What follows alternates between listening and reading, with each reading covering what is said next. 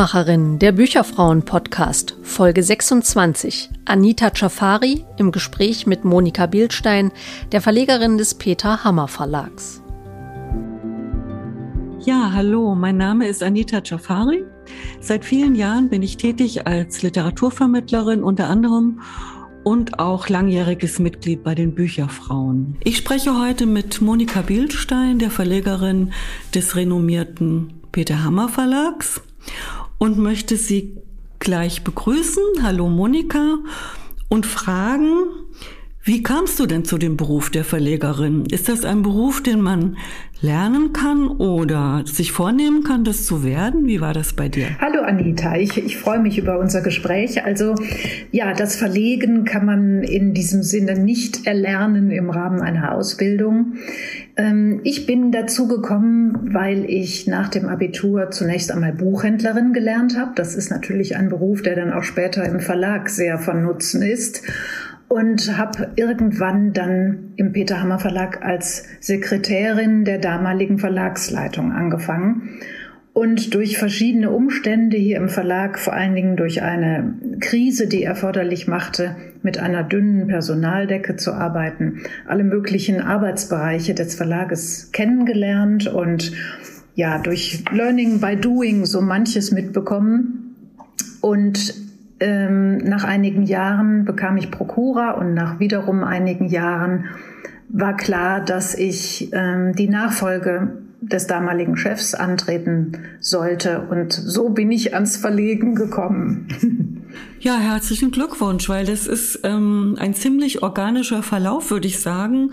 Also fast bilderbuchartig. Davon kann man vielleicht auch nur träumen im Prinzip. Also du konntest reinwachsen und hast die Strukturen, vor allem auch die Finanzen sehr gut kennengelernt, ja, weil ja. du ja ganz nah am Verleger dran warst und das ist natürlich die allerbeste Voraussetzung. Ich erinnere mich an ein Interview mit dem Verleger von Mattes und Seitz, der auch gefragt wurde, wie sind Sie dazu gekommen? Und dann sagte der, ich habe in der Buchhaltung angefangen und das war die beste Voraussetzung überhaupt, weil dann kannte ich den Bauch des ganzen Unternehmens, den Verlag und konnte ihn natürlich dann auch führen. Und wie man weiß, ist auch dieser Verlag ja ziemlich erfolgreich. Mhm. Aber mhm. das bist du auch und der Peter Hammer Verlag hat allerdings angefangen als sogenannter Dritte Welt Verlag, also mit Schwerpunkt auf afrikanischer Literatur und auch lateinamerikanischer Literatur. Es gibt ja einen Klassiker, Galeano, Die offenen Adern Lateinamerikas, immer noch lieferbar, glaube ich. Ja. Also ein ganz deutlicher Schwerpunkt. Dafür ist der Peter Hammer Verlag auch bekannt geworden. Aber du hast eine Veränderung vorgenommen, eine Schwerpunktverlagerung, würde ich sagen. Das eine nicht ganz aufgegeben, aber doch einen deutlichen Schwerpunkt auf Kinder- und Jugendbuch gelegt. Wie kam das dazu? Ja, das war vor allem dadurch bedingt, dass ähm, sich vor vielen Jahren abzeichnete, dass das Interesse an den sogenannten Dritte Welt-Themen deutlich abnahm. Und ähm, wir konnten mit dem Programm, so wie es damals aufgestellt war, nicht mehr durchweg in den Buchhandlungen ähm, landen, sozusagen. Es wurde mühsam, diese Themen zu verkaufen und es wurde natürlich entsprechend mühsam, das Verlagsgerüst und darüber hinaus die Produktionen und alle Kosten mit diesen Umsatzerlösen zu decken. Und ähm, so drängte sich das auf, über eine gewisse Verschiebung in der, im Programm nachzudenken. Und der Verlag hatte im Kinderbuchbereich ja schon einige wundervolle Erfolge gelandet zu der Zeit. Also ich denke an das Buch vom kleinen Maulwurf, der wissen wollte, wer ihm auf den Kopf gemacht hat. Dieser großartige, inzwischen zum Klassiker avancierte Titel von Werner Holzbart und Wolf Erlbruch.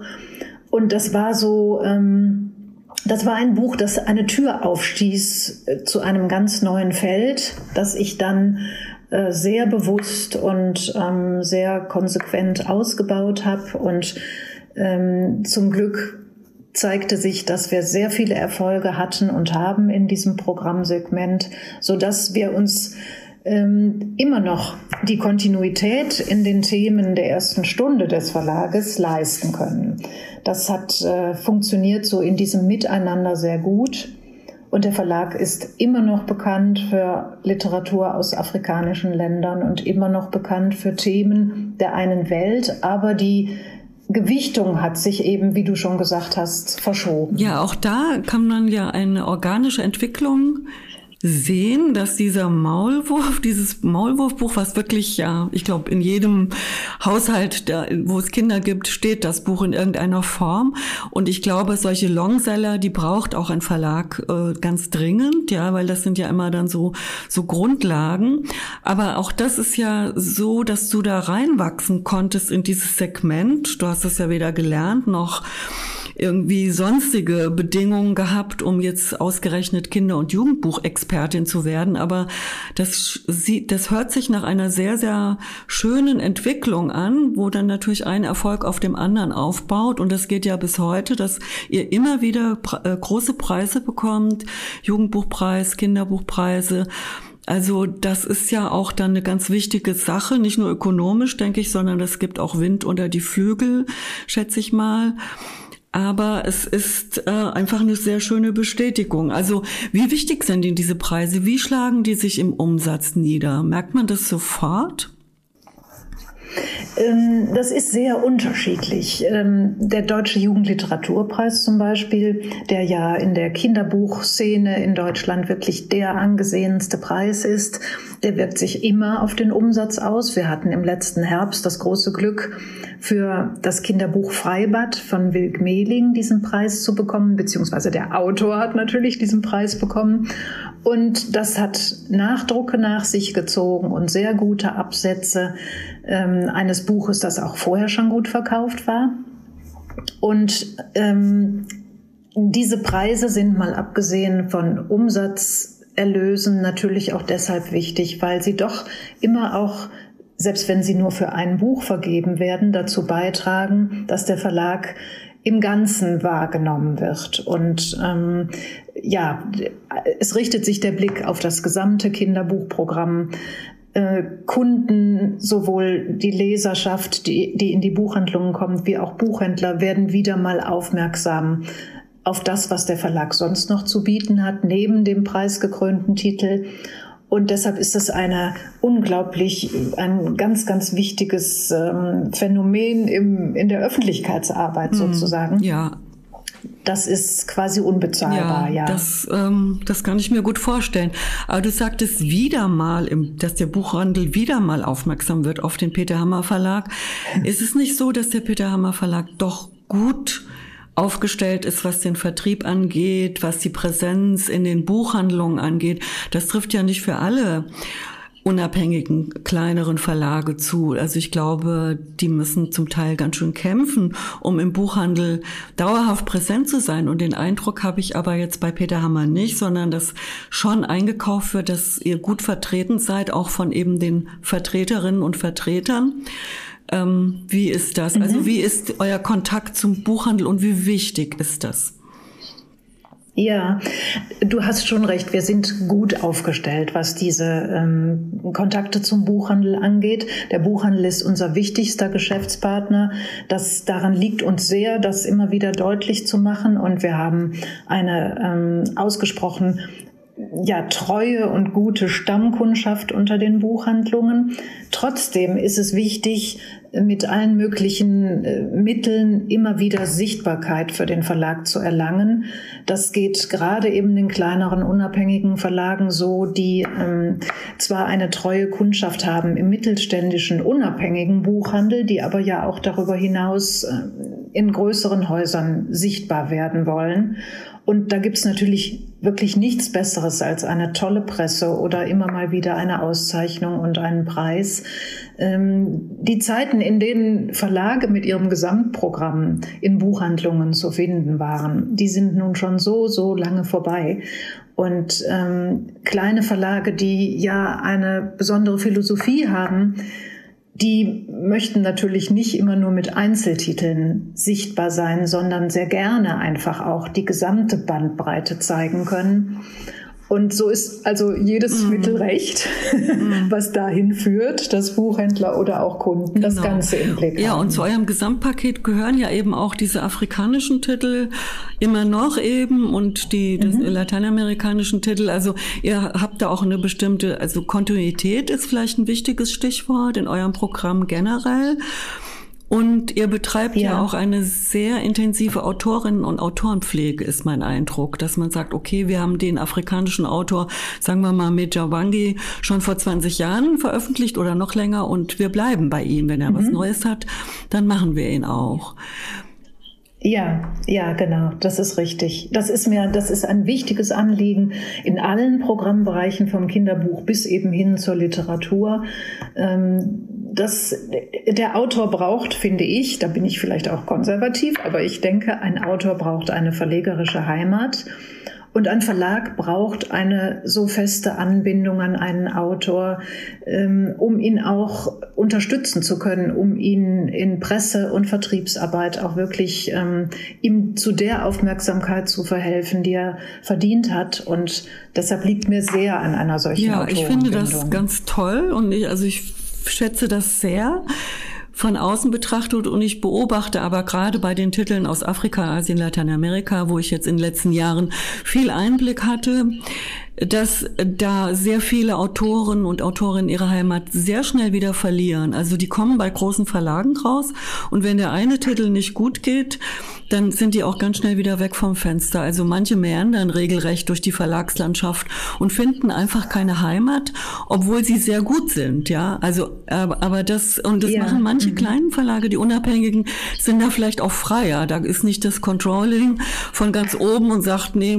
verkauft sich nicht, weg damit, sondern das ist dann eure Entscheidung. Da seid ihr viel freier in der Gestaltungsfreiheit. Das sind, ja. Ganz das genau. ist schon ja. ein großer mhm. Vorteil. Naja, also es ist einmal genau die Sichtbarkeit, die durch alle möglichen Sachen hergestellt werden kann, zum, mit den Preisen für die Autorinnen und Autoren, aber auch ähm, Preise. Es gibt ja jetzt diesen Verlagspreis von Frau Krütters, die den ausgerufen hat. Den habt ihr ja auch mhm. schon mal bekommen, den großen. Ist das richtig? Habe ich das richtig in Erinnerung? Ähm, nein, wir haben zweimal 2019 und 2020 einen der deutschen Verlagspreise bekommen, so, aber nicht genau. den großen. Also, aber da ist ja noch Hoffnung, dass der auch mal kommt. Also das ist ja eine, eine Neuerung, ja. diese Auszeichnung für eben die unabhängigen Verlage. Und dann gibt es ja noch die Kurt Wolf Stiftung, die auch einen Preis vergibt. Und in dieser Kurt Wolf Stiftung, das ist ein Zusammenschluss unabhängiger Verlage, da bist du sowohl Mitglied als warst auch aktives Mitglied im Vorstand, glaube ich. Warst du da auch mal aktiv? Wie ja. wichtig sind solche Netzwerke, richtig institutionelle Netzwerke? Die sind enorm wichtig, um eben Verlage darin zu unterstützen, zu genau dieser Sichtbarkeit ähm, gelangen zu können. Also zum einen ist natürlich die finanzielle Unterstützung, die ähm, durch auch zum Beispiel durch den Kurt Wolf Preis entsteht, sehr, sehr wichtig. Aber genauso wichtig ist diese ganz beständige Arbeit daran, dass Verlage, unabhängige Verlage mit ihren Programmen ähm, sichtbar sind in allen Zusammenhängen, vom Buchhandel bis hin zum, zur Leserschaft. Und da hat die Kurt Wolf Stiftung einen ganz großen Verdienst, ähm, dass sie zum Beispiel den, durch den Katalog, es geht um das Buch, dafür sorgt. Er hat eine enorm hohe Auflage. Der geht in Bibliotheken, an alle möglichen Multiplikatoren, auch in Buchhandlungen. Und dort sind die unabhängigen Verlage, nicht alle, eine alle finden keinen Platz, aber es eine große Zahl der unabhängigen Verlage porträtiert und mit einzelnen Titeln vorgestellt. Und das ist zum Beispiel ein ganz wichtiges Mittel, so wie auch Buchmessen für unabhängige Verlage, in, bei denen die Verlage die Möglichkeit haben, sich zu präsentieren mit ihrem Programm, ins Gespräch zu kommen mit Käufern und Lesern. Und ähm, all diese Maßnahmen sind natürlich im Verbund viel leichter zu stemmen und die Kurt-Wolf-Stiftung leistet da unglaublich. Wissen das alle unabhängigen Verlage, dass es diese Stiftung gibt? Oder wer macht ihr Akquise auch oder sprecht ihr dann Leute an? Oder wie kommt man da rein? Also wenn man das jetzt noch nicht kennt. Ähm, die Verlage sollten die Stiftung ansprechen und ähm, sich an den Vorstand wenden, der dann wiederum unter Umständen an das Kuratorium vermittelt. Zum Beispiel der, der Verlagspreis, der Kurt Wolf Preis, da wird, werden die Gewinner in Anführungszeichen vom Kuratorium ausgewählt. Ähm, also der erste Schritt ist vom Verlag auf die Stiftung zuzugehen und zu sagen, hier bin ich und das mache ich. Und es gibt natürlich eine Reihe von Kriterien, von sachlichen mhm. Kriterien, die auch erfüllt sein müssen für eine solche ähm, Teilnahme. Zum Beispiel sollte ein professioneller Vertrieb ähm, vorhanden sein, das ist schon wichtig. Und ähm, ja, und in diesem Freundeskreis zu sein, bedeutet natürlich immer auch die Möglichkeit, sich austauschen zu können mit Kollegen aus anderen Verlagen. Das kann man sicherlich auch alleine schaffen, aber in diesem Verbund ist es einfacher, angenehmer, äh, konzentriert auf bestimmte Themen, die die Branche gerade bewegen. Also das ist aus meiner Sicht ein ganz, ganz wichtiges. Ja, das ähm, glaube ich Gremium. sofort, denn ähm, wir sind ja in einer wirklich massiven Umbruchssituation, was die Verlagslandschaft, die Buchhandelslandschaft, also Stichwort Digitalisierung. Wir leben in völlig anderen Zeiten als noch vor einiger Zeit, was Buch machen oder Bücher machen und Buchverkauf betrifft, die Aufmerksamkeitsökonomie, also der ganze, diese Sichtbarkeit, das ist ja hart umkämpft. Ja, e-, egal wer was macht, muss um Aufmerksamkeit kämpfen, mhm. regelrecht. Und da ist ganz sicher so ein Austausch, so ein professioneller Austausch auch ganz wichtig. Und Rückenstärkung ne, bedeutet mhm. das ja auch. Aber ähm, es ja. gibt ja diese, dieses institutionelle Netzwerken, das ist sicher wichtig und macht es auch einfacher. Aber es gibt natürlich auch ein informelles Netzwerk. Also das kennen wir auch aus der Arbeit von Litprom. Das ist natürlich also eigentlich Heerscharen von Leuten, die sich in bestimmten Bereichen extrem gut auskennen, dass man auf die auch angewiesen ist und ähm, Hilfestellung bekommt oder verweisen kann oder fragen kann. Also das habt ihr sicher auch. Ich denke, dass euch auch so mhm. Manuskripte angetragen werden von Übersetzern oder wie ist da mhm. das Verhältnis zu den freien Lektoren ja. oder Übersetzern? Ähm, wie kommen die Manuskripte zu dir, sowohl beim Kinderbuch als auch bei den anderen Titeln? Ja, zum einen natürlich durch die Autoren direkt, das, ähm, das ist klar. Also und je, da spielt auch wieder der Bekanntheitsgrad natürlich des Verlages eine Rolle. Ähm, je häufiger er in, Aufmerksamkeit findet und in der Presse vorkommt, desto interessanter wird er für die Autoren, sich auch direkt bei uns zu melden. Ähm, Empfehlungen unter den Autoren untereinander spielen eine Rolle, aber natürlich auch das, was du gerade sagtest. Also es gibt Agenturen, Netzwerke, Freunde des Hauses, die auf Titel stoßen und sie uns antragen. Ähm, die Wege sind vielfältig. Natürlich gibt es auch gerade, was die Literatur aus afrikanischen Ländern angeht, ähm, sehr einen sehr guten Draht zu den Verlagen, zu den europäischen Verlagen, die auch diese Literatur hm, veröffentlichen. Man tauscht sich aus, was gibt es Neues, ähm, von welchem Autor ist ein neues Buch zu erwarten. Also da laufen ganz viele verschiedene Fäden zusammen. Und das Netzwerken ist tatsächlich ein wichtiger Bestandteil. Und dazu gehören sicher dann auch die ähm, persönlichen Begegnungen, auf die wir jetzt in den letzten anderthalb Jahren so schmerzlich da verzichten mussten, weil du sagtest, die Messen sind sehr wichtig, sowohl die in Frankfurt als auch die in Leipzig mhm. oder da, wo du auch natürlich regelmäßig bist in Bologna, da, wo dann eben auch mhm. so ein Austausch stattfindet mit Ergebnissen, mit denen man vielleicht gar nicht gerechnet hat oder die man nicht planen konnte, ne, wo einem dann ja auch Dinge über den Weg laufen oder Anregungen oder neue Kontakte entstehen. Also hoffen wir, dass das bald ja. wieder möglich ist, möglichst entspannt. Ja, das hoffen wir sehr. Das, das fehlt an allen Ecken und Enden. Diese wundervollen Zufälle, die sich irgendwo zwischen Tür und Angel ereignen können, die sind eben nur auf Messen oder ähnlichen Veranstaltungen in der persönlichen Begegnung möglich. Und Jetzt äh, scharren wir mit den Hufen, dass das bald wieder möglich sein wird. Ja, das hoffen wir alle. Ähm, aber apropos Netzwerken, also du warst ja auch sehr aktiv in, bei Litprom, das ist ja auch wiederum so ein Netzwerk, äh, mhm. äh, was die sogenannte, ja, diese eine Weltliteratur oder Weltliteratur, wie auch immer man das nennen mag, inzwischen ist. Und da warst du auch aktiv als zweite Vorsitzende, hast also Verantwortung auch übernommen und hast dich jetzt zurückgezogen. Warum? Eigentlich ist das ganz einfach, denn ich stellte fest, als es um das Thema Neuwahl oder Wiederwahl ging, dass ich genau 15 Jahre im Vorstand von Litprom war. Und da habe ich gefunden, das ist, glaube ich, ja, das ist ein guter Zeitraum, um dann auch mal den Staffelstab zu übergeben. Und ähm, hatte also überhaupt keine inhaltlichen Gründe. Es war eine sehr intensive und gute Zeit mit Litprom in, in diesen Jahren. Der Verlag ist Litprom, Litprom verbunden, wird es bleiben. Ich persönlich bin es sowieso. Ich fand 15 Jahre einfach ein guter Zeitpunkt, um jetzt mal einen Schlusspunkt zu setzen und auch junge Leute ähm, ranzulassen sozusagen.